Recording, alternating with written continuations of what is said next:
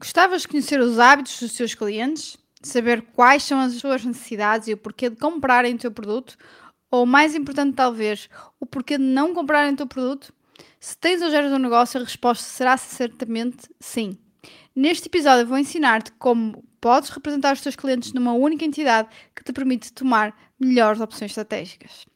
Olá, Business Lovers! O meu nome é Andrea Rocha, sou Business Coach e especialista em gestão e administração de negócios e este é o Business After Hours.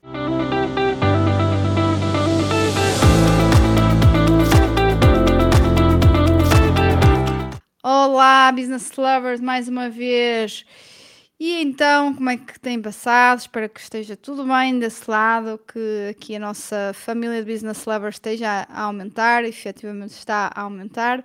E hoje trago aqui mais um tópico mais relacionado com marketing, que é efetivamente aqui a definição de persona.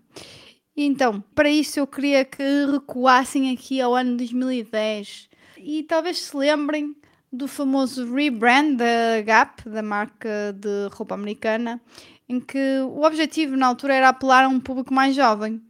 No entanto, quando a Gap fez isto, não conseguiu compreender o seu público da altura e enfrentou uma reação negativa. Na realidade, os clientes habituais da Gap Uh, ficaram sentidos com o facto da empresa estar a tentar ser trendy e vanguardista, quando a sua característica base era ser uma opção básica e boa para pessoas que não ligavam muito a modas. Assim, a Gap tentou encontrar uma audiência nova, sem ter em consideração a percepção da sua marca para os atuais consumidores.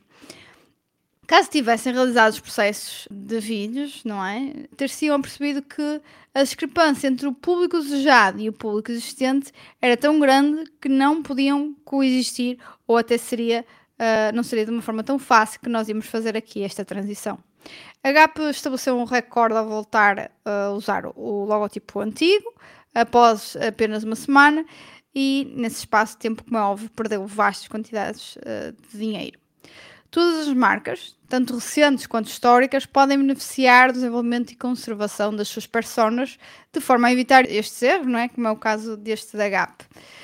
A questão é então, como é que fazer?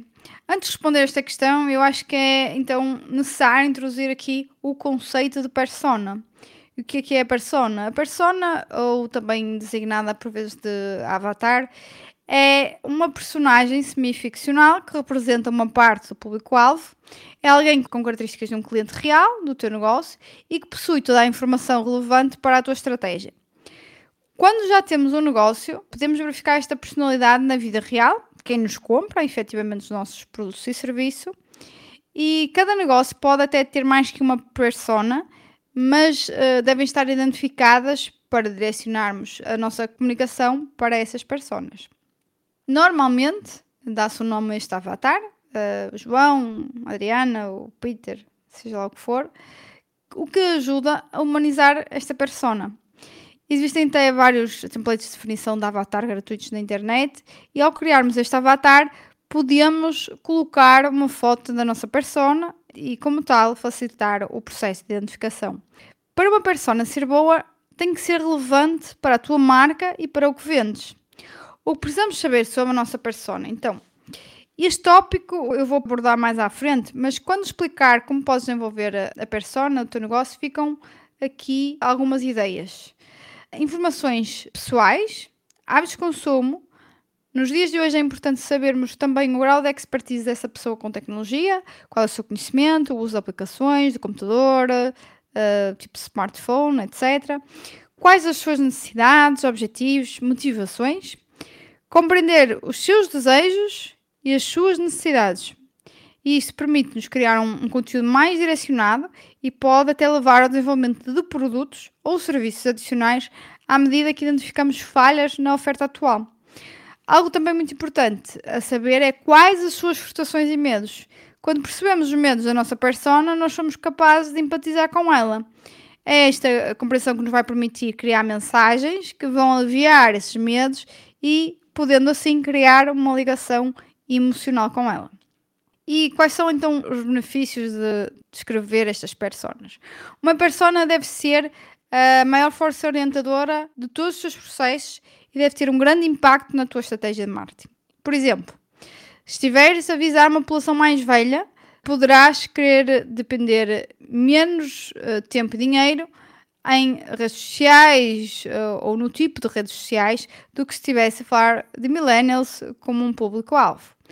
Uma persona é capaz de dizer-te onde o teu público-alvo passa tempo online, em que recursos confiam e que pain points, quais são aqui as dores, não é, estão a enfrentar. Deste modo, o desenvolvimento da persona é crucial para o sucesso do teu marketing. Se pretendes redesenhar, por exemplo, o teu website, consulta a tua persona. Dependendo da demografia do teu público, o website pode beneficiar de determinadas características para melhorar a sua usabilidade. Então, se estás a pensar lançar uma nova marca ou, ou também uma renovação da marca, consulta sempre a tua persona para obter informações sobre aquilo em que o teu público se identificará e o que irá captar o seu interesse. Desta forma, evitar erros semelhantes àqueles que a GAP fez e que lhe custou tanto dinheiro, não é? A maior parte das empresas tem uma mão cheia de personas, devido à diversidade de clientes que possuem, sobretudo se oferecem serviços variados. Cada persona é abordada de forma diferente, numa perspectiva de marketing, pelo que é importante perceber cada uma. Se por um lado as pessoas podem exigir bastante tempo em termos de desenvolvimento e compreensão, por outro, são altamente eficazes. Uh, as tuas pessoas são vitais para as decisões estratégicas que tomas. Ao reservar tempo para te encontrares com os teus clientes atuais e também os potenciais clientes, bem como analisar os dados do mercado uh, existente para os teus contactos, estás a identificar a forma como os teus clientes pensam, reagem e respondem. E hum, a partir daí será mais fácil tirar várias conclusões, como irão reagir a campanhas de marketing específicas, onde é que a tua informação terá mais impacto, que tipo de conteúdo é mais valioso, etc. Uma persona que faz com que deixes de ter que adivinhar e fazer suposições, não é? E passas a ter alguma maior certeza no rumo certo a seguir. Então, aqui, como é que nós podemos desenvolver a nossa persona? Então, eu vou deixar aqui duas formas para desenvolvermos a nossa persona. A primeira, uh, estamos a falar de entrevistas. O primeiro passo é definir a persona, é olhar para o público atual. Começa com clientes atuais ou potenciais do teu funil, uh, enviar uma série de pesquisas destes grupos, se possível fazer entrevistas, isso é a melhor forma. Uh, às vezes uma pequena iniciativa é suficiente para garantir a participação das pessoas. As entrevistas devem ser feitas individualmente, para garantir também que as respostas não são influenciadas por outras pessoas. Desenvolver uma série aprofundada de questões, desde informações demográficas ao porquê de terem escolhido o teu produto ou serviço. E normalmente 3 a 5 entrevistas é uma boa base, pois a partir daí começam-se a notar os padrões nas respostas da persona. E depois então, a segunda forma, a gestão de relacionamento com o cliente, os chamados CRMs, não é? E os dados de venda, sales data. Uma forma de aprofundar as entrevistas das personas é olhar para os dados existentes na atual gestão de relacionamento com o cliente. Assumindo que os campos formulários têm uma, uma gama vasta de perguntas para qualificar as tuas leads, a informação existente deverá ser capaz de mostrar tendências como o tamanho, o tipo de empresa ou os tipos de conteúdos que mais consomem. A tua equipa de vendas poderá também ser capaz de fornecer algumas informações, partir do momento que está no terreno e vai conhecendo melhor eh, os atuais consumidores. A partir das interações com os clientes, a equipa de vendas deve ser capaz de fornecer percepções generalizadas das respostas comuns e também das interações que têm com os clientes. Então, uma vez escolhidos os dados, nós avaliamos de forma a obter informações e pontos comuns e depois generalizamos para uma visão agregada para cada tipo de cliente. Por exemplo, Uh, se for uma empresa de desenvolvimento económico, poderás ter pessoas que escrevam negócios existentes ou executivos de negócios que pretendam mudar de empresa, bem como uma persona para cobrir uh, corretores ou promotores que pretendam construir um novo negócio. Uma outra nota que eu deixo aqui é um dos maiores erros que as empresas cometem quando desenvolvem personas é pensar que a persona está completa quando estiver uh, totalmente desenvolvida. As personas devem ser refinadas e reconfiguradas para serem o mais eficiente possível. A menos que estejas a pensar numa grande mudança de estratégia, de negócio, não é? Tal como na questão da GAP. as personas iniciais irão provavelmente permanecer muito semelhantes. No entanto, as pessoas fazem por várias fases da vida e à medida que o mercado muda, pode esperar certas mudanças nas personas, dado que estas representam uma fatia do mercado e do teu negócio.